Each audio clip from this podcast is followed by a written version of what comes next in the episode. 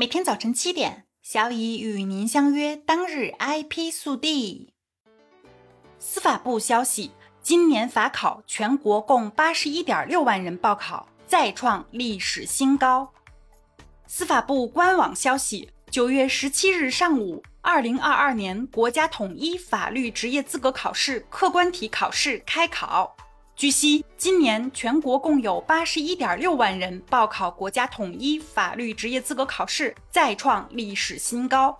除部分省区市因疫情原因延期举行客观题考试外，全国各省区市和港澳地区共有二百一十一个考区、三百九十六个考点顺利开考。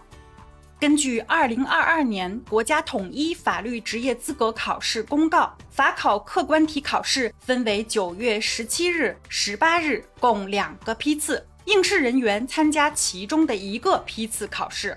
国家统一法律职业资格考试客观题考试实行全国统一计算机评卷。九月二十四日，司法部公布客观题考试成绩及合格分数线。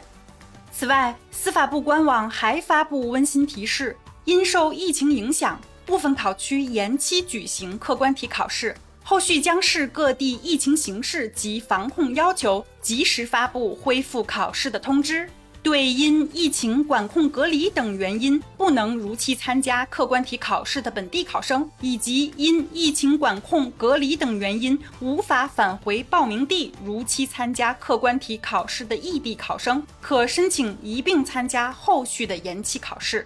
司法部将千方百计组织实施好后续考试工作，确保想考能考、应考尽考，请广大考生安心复习备考。羊了个羊，否认抄袭，APP 下个月就上线。本周小游戏《羊了个羊》爆火，但随后就被人指出抄袭 Three Tales。经过比对游戏画面，《羊了个羊》与 Three Tales 在玩法上简直如出一辙，所不同的是二者图标存在差异。抄袭事件曝光后，有网友表示弃坑。不过，也有玩家指出，消除类游戏玩法大差不差，不能因此就认定《羊了个羊》存在抄袭行为。而官方基于此事也做出了相关回应：如果连成三个的玩法就算抄袭，那这样的游戏也太多了，并表示公司不会对此理会，用户自然有自己的判断。据官方介绍，《羊了个羊》的 App 版本已经提交 App Store 平台进行审核，很快玩家们就能玩到更加稳定的 App 版本的《羊了个羊》。俄罗斯帮助本国大学开设知识产权法系。二零二二年九月一日，俄罗斯联邦知识产权局副局长安德烈·索洛诺维奇宣布。诺夫哥罗德国立大学将会设立知识产权法系。随着新院系的出现，该所大学的研究生将可以选择攻读有关知识产权法的课程，而来自俄罗斯联邦知识产权局和俄罗斯联邦工业产权研究院的员工也会为学生们提供专业的培训。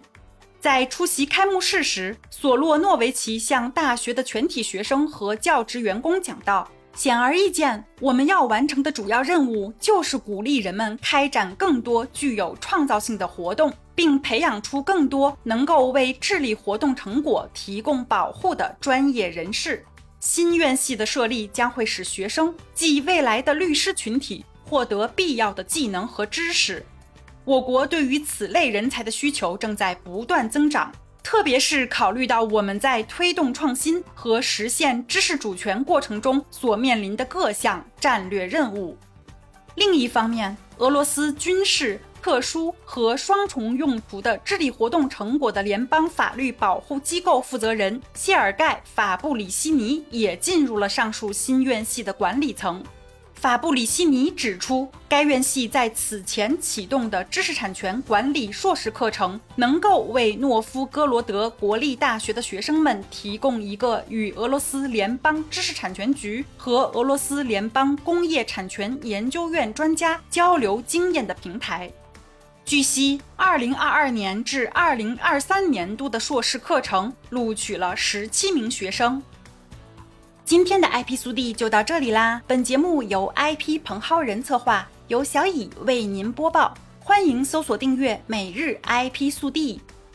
消息来源可查阅本节目文字说明。如需提供相关消息的详细内容，欢迎在留言区留言互动。今天是工作日的第一天，抓紧每一分钟高效产出吧！明天见。